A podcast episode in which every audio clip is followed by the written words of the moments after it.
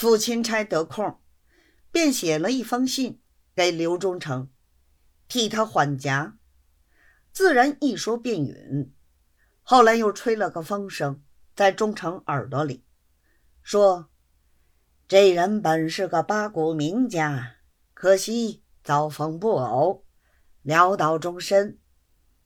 现在儿女一大群，大半未曾婚嫁，意思想要替他。”张罗几千银子，忠诚便把此意说给藩台，藩台又出来小遇了众人。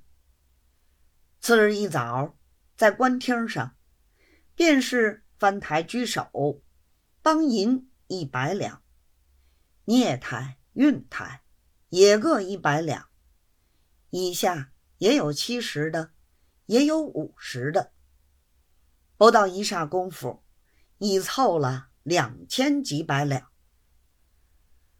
藩台又叫首府、首县写信出去，向外府、县替他张罗，大约一二千金，易如反掌。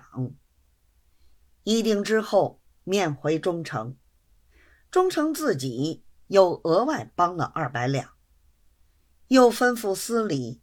某处书院今年年底如果换人，可以请他掌教。安排妥当，方才韩复赴钦差。